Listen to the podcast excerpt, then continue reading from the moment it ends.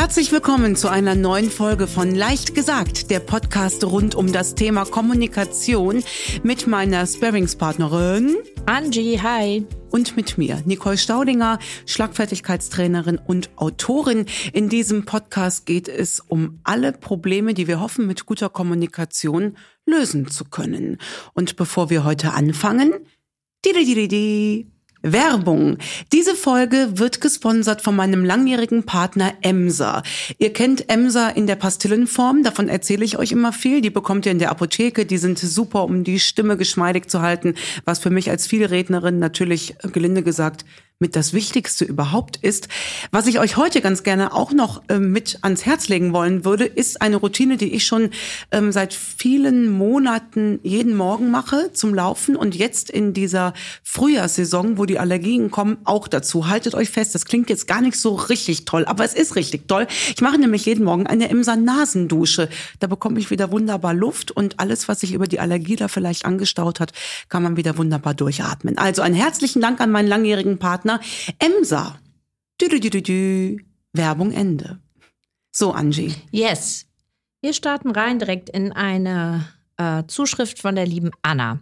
Äh, beziehungsweise nein, wir schreiben, wir starten da nicht direkt rein, sondern äh, Stichwort Zuschriften möchte ich gerne noch was zu sagen, weil wir das äh, auch in den letzten Folgen immer so während der Folge oder am Ende gesagt haben. Schreibt uns gerne, wenn ihr ein Thema habt, welches euch aktuell beschäftigt und ihr nicht wisst, wie ihr Gespräche angehen sollt. Aber auch gerne, wenn Dinge passiert sind in der Vergangenheit, die euch aber immer noch beschäftigen. Also das haben wir jetzt auch gelernt, dass uns viele Menschen schreiben von äh, Situationen, Problemen, weshalb sie mit Menschen nicht mehr sprechen, keinen Kontakt mehr haben, Jobs gekündigt haben, wo schwierige Gespräche Thema waren, sie aber das Gefühl haben, dass sie durch bessere Kommunikation das hätten anders lösen können. Also ich finde, das ist auch nochmal ein wichtiger Punkt. Da kann man viel lernen, um in Zukunft vielleicht äh, Dinge, äh, die da nicht ganz so gut gelaufen sind, besser laufen zu lassen. Also schreibt uns gerne eine E-Mail, kurz und knapp an hallo@nicolestaudinger.de. Diese Zuschriften landen bei mir. Ich schaue mir das alles an. Ihr bekommt kommt eine kurze Rückmeldung, dass das eingegangen ist. Nicole weiß nie, worüber wir sprechen in den Folgen. Äh, wir machen das immer spontan. Ähm, das ist seit Folge 1 der Fall. Und ja, abonniert uns auch gerne den Podcast auf allen ähm, Plattformen, auf denen ihr uns hört, damit ihr immer wisst, wann die neue Folge online geht. Das war jetzt mein Werbepart. Mhm. Jetzt starten wir aber rein. Die Anna hat uns geschrieben. Sehr geehrte Frau Staudinger, wieder sehr förmlich. Vielen Dank für hm. das tolle Schlagfertigkeitsseminar, schreibt sie. Ich habe es Ende Januar quasi gemeinsam mit meiner Mutter gemacht, äh, habe es ihr zu Weihnachten geschenkt, da wir sicher beide viel zu lernen haben in Sachen Schlagfertigkeit. Und es hat ihr super gut gefallen. Das mal als positives Intro. Es waren einige Aspekte dabei, schreibt die Anna, die ihr wirklich weitergeholfen haben.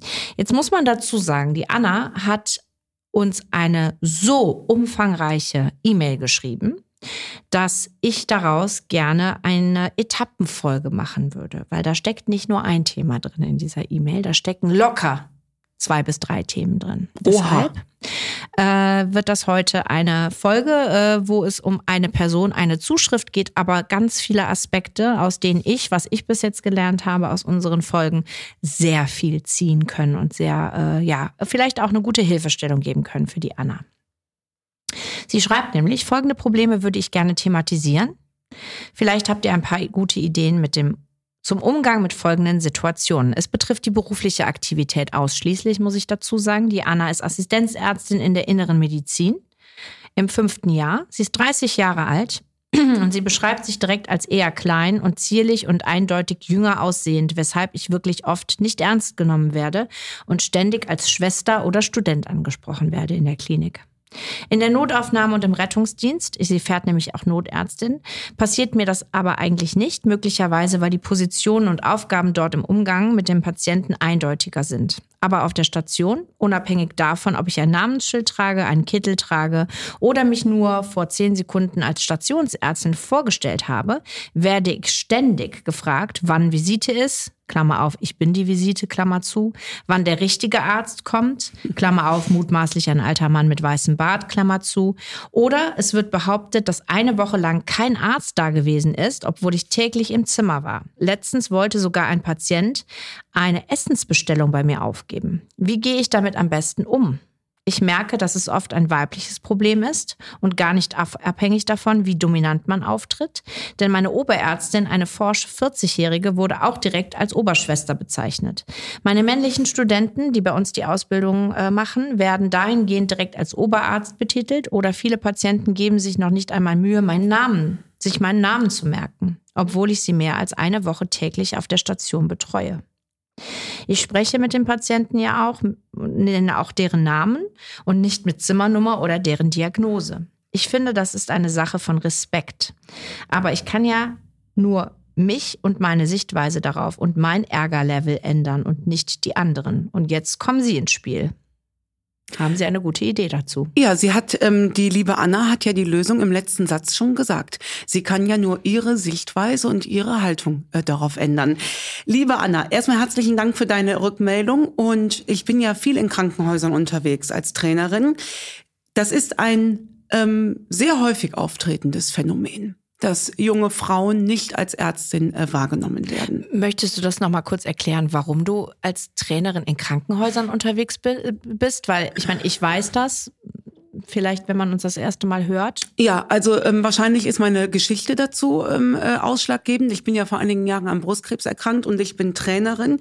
Und wenn ich dann in einer Klinik, vorzugsweise bei Patientinnen-Tagen in Brustzentren, Lesungen mache, werde ich meistens vorher nochmal als Trainerin, als Kommunikations- oder Schlagfertigkeitstrainerin fürs ganze Team gebucht. Ah. Das bietet sich einfach immer an. Deswegen bekomme ich natürlich äh, wahnsinnig viel mit ähm, äh, aus dieser Branche. Ich möchte fast, ich weiß gar nicht, wie viele Kliniken, also bis Österreich, Schweiz runter. Ne? Das, ähm, äh, das ist schon ganz, ganz toll, weil das auch so mein, meine persönliche Haltung dazu ist, ähm, dann kann ich was zurückgeben. Ne? Mhm. Also weil ich kann ja keine Menschen heilen, aber ich kann dafür sorgen, dass die Anna gerne zur Arbeit kommt. Ich habe schon mit Ärztinnen zusammengesessen, die haben mir von äh, alten Situationen erzählt, nur mal so als Beispiel, ich glaube, das habe ich noch nicht hier erzählt.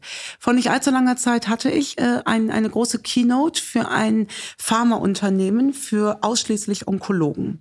Ich sage bewusst Onkologen, weil es waren irgendwie 600 Onkologen und zwei Onkologinnen da. Ne?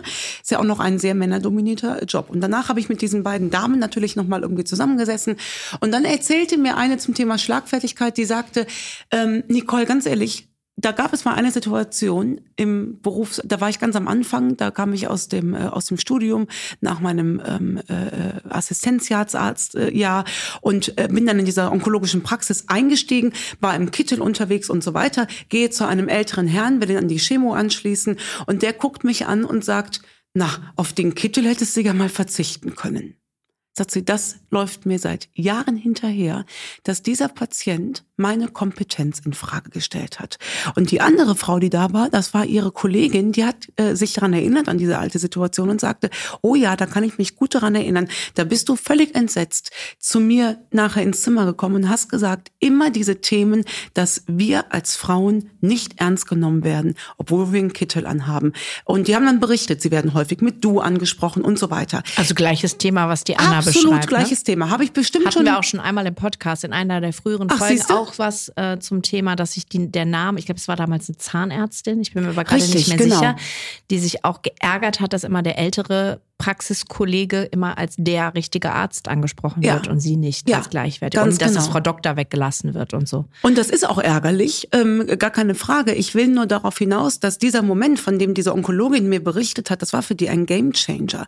Die hat von da an natürlich gedacht, dass sie und ihre Kompetenz nicht ernst genommen werden. Und dann hat sie mir das erzählt und dann habe ich äh, zugehört und habe gesagt, wissen Sie, ich war damals nicht dabei, die Situation ist ja auch schon lange her. Ich sag nur, eine Technik bei der Schlagfertigkeit, und das weiß die Anna aus dem Seminar, ist nicht so viel denken. Nicht so viel deuten, nicht so viel interpretieren.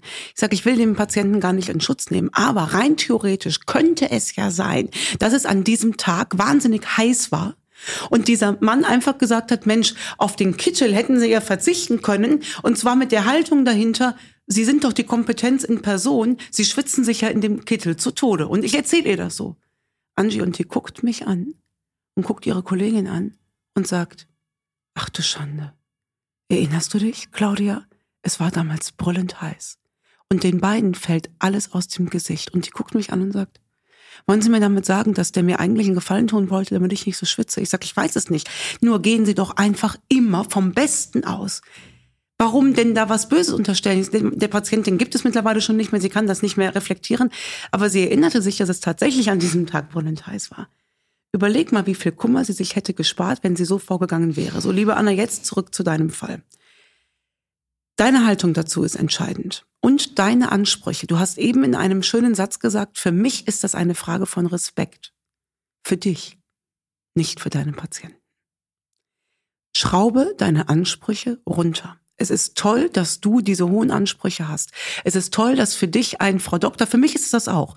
Wenn einer eine Frau Doktor ist, äh, meine langjährigste Freundin, die Chevin, wir sprachen schon über sie, ich rede immer noch mit Frau Doktor an. Die Frau ist 83 und wir sind seit 20 Jahren per Du. Trotzdem ist es die Frau Doktor.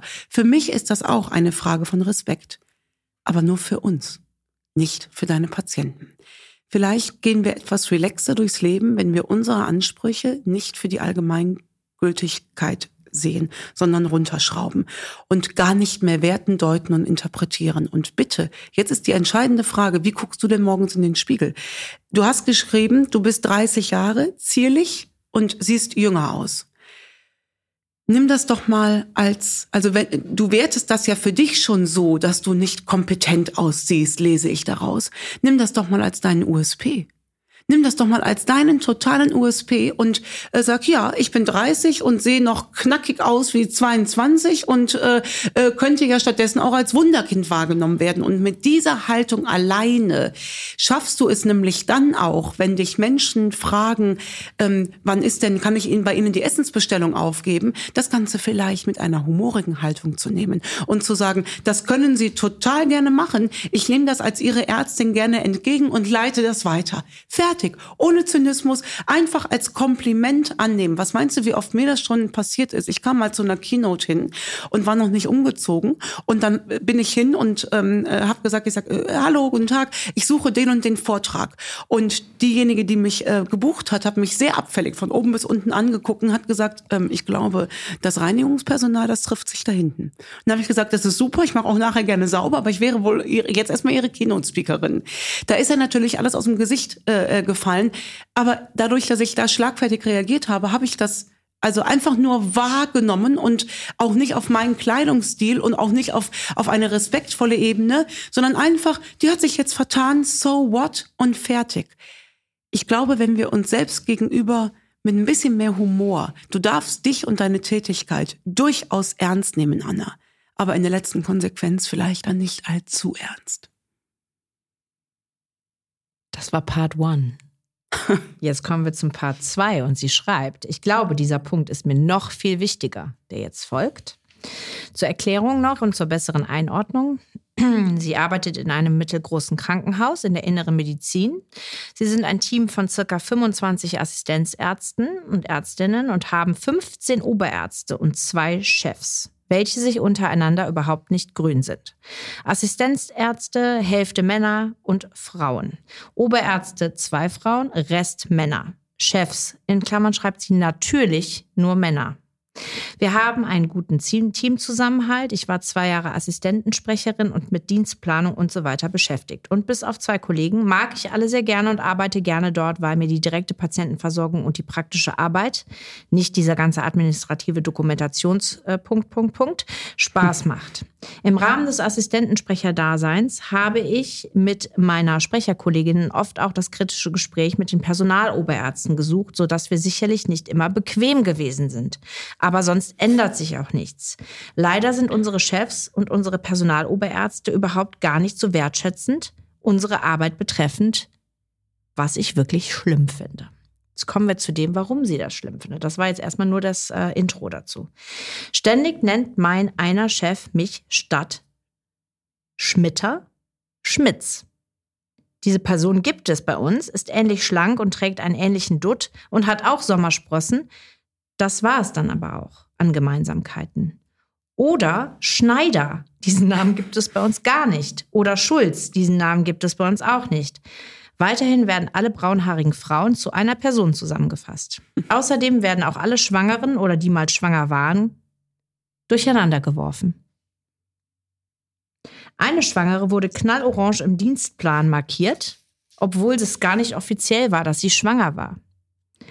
Weil der Personaloberarzt sich das aber sonst nicht merken konnte, hat er es einfach so eingetragen. Diese Kollegin hat leider ihr Baby verloren im Verlaufe der Zeit und es war für alle eine höchst schmerzhafte Situation. Hm. Das war Part 2. Tja. Ist leider völlig normal in den Krankenhäusern, aus meiner Erfahrung heraus.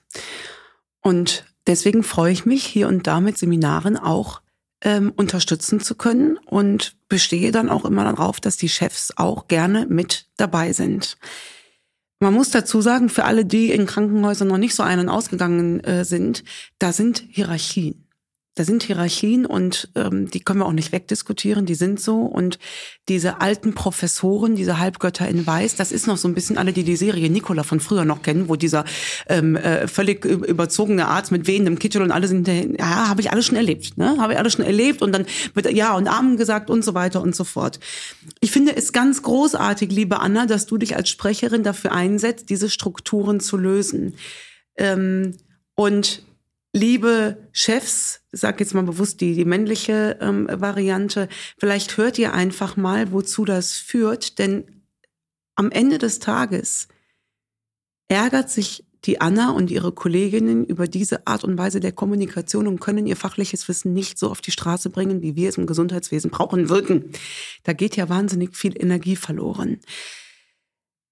Dennoch, diese Sache mit der Schwangerschaft und das Baby verloren ähm, das ist natürlich jetzt mal eine besondere Ausnahmesituation. Liebe Anna, wenn du es schaffst, würde ich mir dem betreffenden Oberarzt da auch unter vier Augen tatsächlich herauspicken und dem sehr deutlich zu verstehen geben, dass sie offensichtlich nicht die Lust haben, sich unsere Namen zu merken. So what? Dann ist das so. Das ist ihre Haltung dazu, da komme ich nicht gegen an. Wogegen ich aber ankomme, ist, dass die Kollegin, die jetzt ihr Baby verloren hat, hat aufgrund ihres Problems jetzt selbst ein Problem. Und das würde ich schon sehr, sehr deutlich einmal ähm, so kurz skizzieren und sagen, ich nehme jetzt einfach mal meinen Mut zusammen und sage Ihnen das, weil ich fest davon überzeugt bin, dass das nicht Ihre Intention ist. Daher wäre mein Vorschlag eben dem DAP. Ich glaube, auf diese Hierarchien kommst du nur weiter, wenn du so klar und deutlich, schnörkellos von Angesicht zu Angesicht, und da wäre auch nicht mein Tipp in Sachen, geht spazieren, lasst es entstehen, uh, uh, uh, das muss auf Augenhöhe stattfinden mit fester Stimme und gerade heraus. Und dafür ist jetzt, liebe Anna, das Selbstbild wichtig. Wenn du dich jetzt selbst wieder als kleine, schüchterne, zierliche 30-Jährige siehst, kommst du damit nicht weit. Da muss jetzt die Löwin in dir wach werden. Das ist die eine Sache. Diese andere Sache, dass man da den Nachnamen verwechselt, ist von außen gesehen, von oben gesehen, total amüsant, möchte ich fast sagen, ja. Ähm, wenn es für dich nicht zu viel verlangt ist, kannst du ja mal, wenn du mit diesem Oberarzt oder mit diesem Chefarzt unterwegs bist, ich würde mir aus äh, Juxendollerei mal fünf Namensschilder anpinnen, wo die Namen alle draufstehen und sagen, ich habe es ihnen einfacher gemacht, suchen Sie sich einfach einen aus, der dir für Sie gerade passt. Oder dieses, äh, ich heiße eigentlich Schmitter, aber nennen Sie mich gerne, wie Sie möchten. Nennen Sie mich gerne, wie Sie möchten. Ich höre auf alles, was mit SCH anfängt. Kommt Ihnen das gelegen? Also da würde ich komplett humorvoll mit umgehen. Bei der anderen Sache würde ich klar Stellung beziehen. Aber liebe Anna, ein Tipp von mir am Rande. Du bist in diesen Ring getreten als Ärztin. Schreibt sie irgendwo mal, was ihr fachlicher Schwerpunkt ist? Das Nein. würde mich immer interessieren. Du bist als Ärztin angetreten. Du möchtest Menschen heilen. Bitte reibe dich daran nicht auf. Lass das los, was du nicht in der Hand hast. Das Erinnerungsvermögen eines Oberarztes hast du nicht in der Hand. Du müsstest ihm ja Knoblauchpastillen hinlegen. Wäre auch mal witzig, ne? Anonym, ein anonymer Gruß. Ne? Also da finde ich, ist der humorige Weg wichtig. Bei allem, was wirklich knackig ist, steh deine Frau von Angesicht zu Angesicht. Ja, und sie schreibt ja auch, dass sie den Job ja gerne macht. Ne? Also daran muss man sich wahrscheinlich auch immer wieder erinnern. Ja. Aber auf der anderen Seite ist das kein, wie soll ich sagen, Umstand, der für irgendetwas anderes sorgt, was man sich nicht selber reinholt. Also, dass ich meinen Job gerne mache, ist ja für mich eine Grundvoraussetzung. Und als Ärztin sowieso, dass das demotiviert ist das eine, aber du kannst ja nicht jede Situation Nein. damit beantworten, weil das schreibt sie ganz häufig als kleine, vielleicht auch weiß ich nicht, Entschuldigung, ich, ich kann das nicht gut zuordnen. Ja. Weißt, du, weißt du, wie Ja. ich das meine? Ja. Also Ja. das ist immer dieses, ich mache das ja eigentlich gerne, aber wenn die anderen alle doof sind, mache ich das vielleicht mal nicht mehr so Nein, nein, gerne. löst das, Anna. Genau. Löst das. Du bist ja noch ähm, relativ früh am Anfang deiner Karriere und ähm, da kommen ja auch noch mal geschichtliche Hintergründe, äh, Angie. Weißt du, wenn wenn ein älterer Patient ähm, also ein, ein älterer männlich, äh, männlicher Patient auf so eine junge Assistenzärztin trifft, das kennt er nicht. Das ist ja noch nicht so lange der Fall, dass wir Frauen da vorne mitmischen. Geh da gerne auch sanft mit ins Gericht. Ich sag's jetzt mal bewusst böse, diese Generation stirbt ja aus, die das nicht kennt. Also das klingt jetzt wirklich böse, aber es ist so, geh da sanft ins Gericht, aber löse bitte deine Passion von all dem, was dich da sonst umtreibt. Sonst neigst du in die Rolle als Opfer zu rutschen. Und das darf nicht passieren. Wir brauchen dich als Fachperson. Ich als ehemals Kranke darf das sagen. Wir brauchen dich als fachliche Kompetenz, Ja. die nicht zweifelt, warum der Oberarzt sie nicht mit dem richtigen Namen anspricht. Also ich äh, möchte da schon mal vorweggreifen. Ich glaube, dass die Anna schon sehr tief in einer Opferposition drin sitzt. Ach, guck. Weil das dritte Thema, zu dem ich direkt auch mal übergehe, und das fasse ich, Anna, sieh es mir nach, ein bisschen zusammen, weil du dazu fast anderthalb Seiten alleine zu diesem Thema geschrieben hast. Jetzt rücken wir nämlich in das Thema Weiterbildung, Fortbildung. Die Anna möchte sich gerne fortbilden und das schon seit sehr langer Zeit. Jetzt gibt es ja da ein vorgeschriebenes System in diesem Bereich, wie wer sich fortbilden darf. Und ich lese das jetzt nicht mehr wortlautmäßig erstmal vor, sondern das Intro ist einfach, sie ist halt sehr enttäuscht, weil sie ist seit anderthalb Jahren hingehalten worden. Sie geht leer aus. Ähm, eigentlich wäre sie jetzt dran gewesen in der Rotation. Ähm, man hat ihr aber gesagt, dass ich jetzt plötzlich das System geändert habe, wo sie einfach weiß, dass das nicht stimmt. Und man hat zwei andere Kollegen vorgezogen. Sie ist wieder geschoben worden. Man hat sogar danach diese beiden Kollegen hervorgehoben mit Fotos, die man aufgehangen hat von dieser Fortbildung und hat es ihr quasi nochmal ähm, Vor die die Nase vor die Nase Mhm. gehalten. Und sie schreibt jetzt und sie bleibt auch dran. Also das ist die größte Enttäuschung. Deshalb, ähm, na, sie war wirklich sehr bestürzt, ist irgendwie aus dem Raum gelaufen, hat geweint, ähm, das angesprochen. Ähm, aber fühlt sich einfach 100% ungerecht behandelt, auch auf dieser Ebene. Und dann kam es zu der folgenden Situation, ähm, dass es wieder eine Kollegin oder Kollege zu dieser Fortbildung wollte, zu der sie auch wollte. Aber es haben irgendwie alle Urlaubsanträge eingereicht und man darf nicht zu so vielen Personen in Urlaub gehen, etc. Ähm, also im Endeffekt durfte keiner, was völlig in Ordnung für sie dann war, also dann eher die gerechte Position, keiner durfte in die Fortbildung. Und dann saß sie im Raum auf der Arbeit und wurde Zeuge eines Gesprächs über sie, die im Nebenraum geführt wurde. Der Chef erzählte anderen Oberärzten wohl unwissend, dass ich im Nebenraum saß und alles hören konnte. Person XY wollte ja zu dieser Fortbildung, hat auch zuerst ihr Interesse bekundet, aber dann kam diese Schmitter wieder an und hat rumgeheult, dass wenn Person XY auch dahin darf, müsste sie auch dahin dürfen.